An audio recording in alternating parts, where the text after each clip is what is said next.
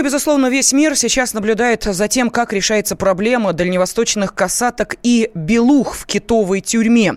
Я напомню, что э, эта тема, э, естественно, затрагивалась и президентом нашей страны Владимиром Путиным, который получил, э, поручил Минприроды и Минсельхозу нашей страны до 1 марта определить судьбу морских животных.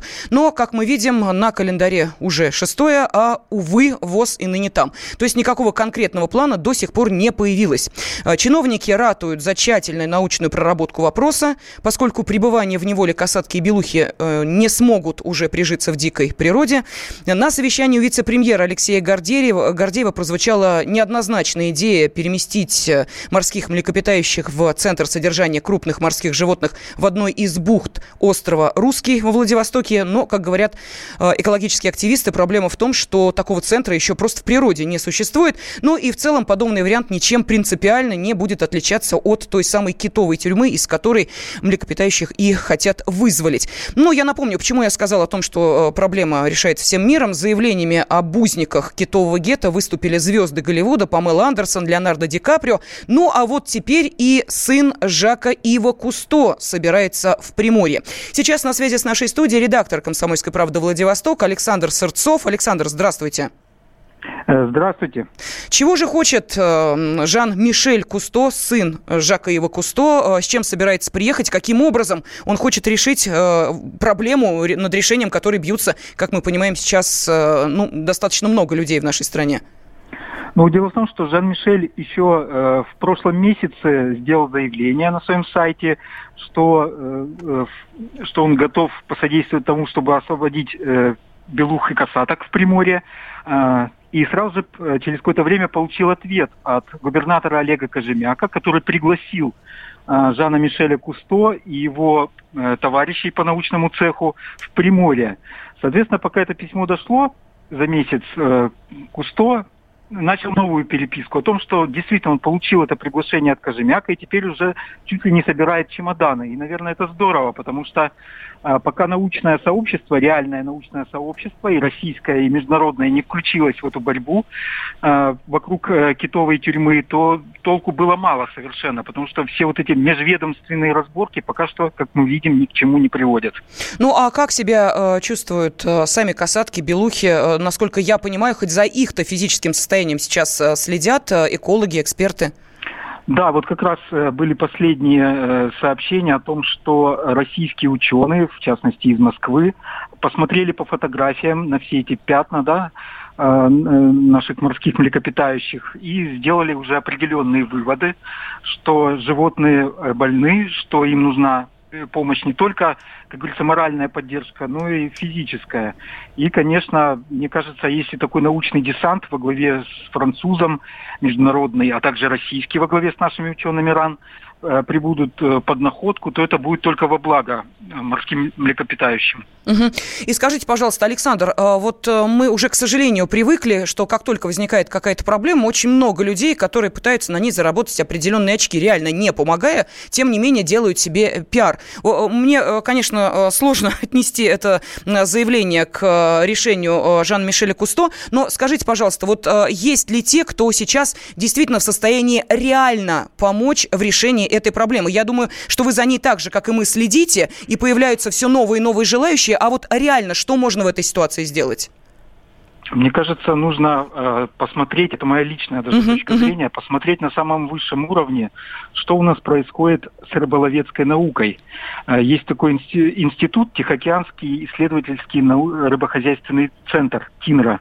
Именно в 2015 году были возбуждены первые уголовные дела по продажи э, касаток и белух в Китай, э, которые э, покрыты завесой тайны, находятся под, под тайной следствия.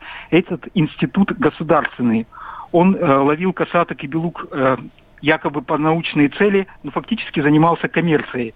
Соответственно, вопрос – а для чего нам вот эти вот квоты на вылов? Для угу. чего нам общий допустимый улов, если происходит такое? Давайте разберемся все-таки в системе отлова касаток и белух. Мне кажется, где-то там кроется истина. Спасибо Но, огромное. А... Да-да-да, мы поняли. Спасибо. Редактор «Комсомольской правды» Владивосток Александр Сырцов сейчас был с нами на связи. Темы дня.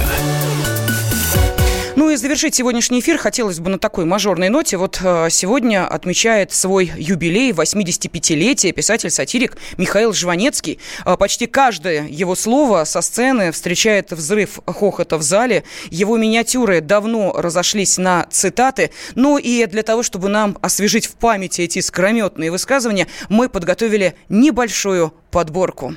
Мы сейчас, ну, немножко живем в такое нелегкое время. Я новости смотрю на третий день и думаю, господи, как было хреново три дня назад все-таки. И мне легче. Потом смотрю новости сегодняшние на третий день и думаю, вот видите, было хреново, а я все-таки пережил. И так что, если рубль падает, ничего страшного. Не стой под ним, и все, и все будет хорошо. Время уже не деньги, так как деньги есть, а времени нет. Откуда деньги? А минус девушки, а минус дети, а минус ресторан, а минус одежда, а минус мечты, а плюс ничего не надо. Отсюда доброта. И частые приступы счастья от того, что все в твоих руках. Ты уже не можешь чего-то захотеть сам. Чтобы захотеть спать, надо принять таблетку. Чтобы захотеть любить, принять таблетку. Чтобы любить, принять вторую таблетку. Не принял, не любишь. Таблетку. Спасибо. Таблетку, чтобы появилась бодрость. Таблетку, чтобы пропала бодрость. В результате вся жизнь в этой маленькой коробочке с ячейками. Еда, сон, туалет, любовь, возбуждение. И, наконец, главная таблетка, чтобы не забыть принять таблетку. Наши люди любят улучшать обстановку для отдыха, чтобы водку окружало что-то красивое. Теплоход, река, Италия или футбол. Чтобы вокруг раздевались мужчины и лилась вода, это баня. Или раздевались женщины и лилось вино, это любовь. Главное, вокруг водки должны быть чужие женщины или хотя бы чужие окрестности. Что-то красивое. Водка без этого – это работа. Ну. Мне вспоминается одесская швейная фабрика имени Воровского – их изделия подчеркивали фигуру. Толстых толстили, худых худили, кривых кривили, хромых хромили. Эти пальто вызывали огромное сочувствие к тем, кто в них находился но приучали нас к правде. Из начальников надо выбирать веселых, из веселых умных, из умных твердых, из твердых порядочных.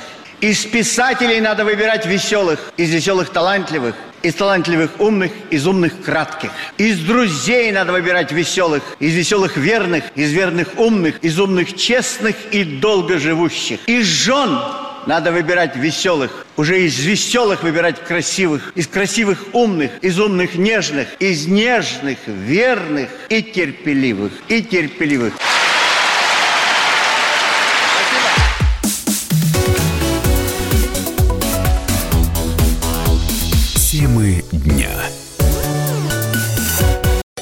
Британские ученые доказали, у тех, кто слушает подзарядку, в два раза медленнее садится телефон. Утреннее шоу «Подзарядка» с Вероникой Борисенковой и Сергеем Красновым слушайте по будням с 7 до 11 утра по московскому времени.